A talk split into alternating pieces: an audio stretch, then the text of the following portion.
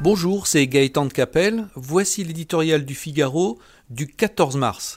Son titre Un nouveau monde vraiment? Entre autres promesses, le nouveau monde d'Emmanuel Macron laissait espérer une désintoxication progressive de la France à l'impôt.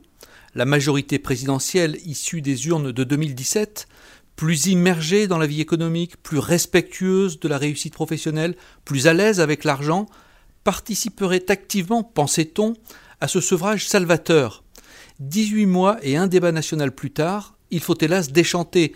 La Macronie tout entière, secouée par la crise des Gilets jaunes, cherche son salut dans le grand livre de recettes du monde ancien, celui qui préconise de calmer la rue en lui offrant la tête des riches, ces Français dits aisés qui ont le toupet de trop bien gagner leur vie et qui peuvent bien apporter leur écho à la paix sociale. Malheureusement pour notre classe politique, l'efficacité économique ne se conquiert pas avec des leçons de morale les mêmes causes produisant les mêmes effets, le coup de matraque qui guette les classes supérieures ne résoudra donc rien de nos problèmes. S'il suffisait de taxer lourdement les hauts revenus et les gros patrimoines pour prospérer, la France serait le pays le plus riche et le plus apaisé du monde. Or, elle démontre tout l'inverse.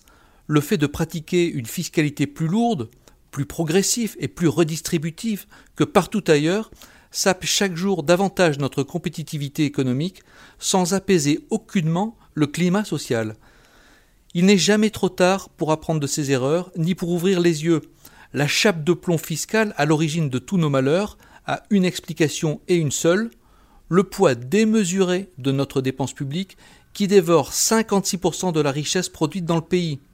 N'y a-t-il vraiment pas, dans cette montagne de 1300 milliards d'euros, des économies à trouver sans mettre à terre notre modèle social.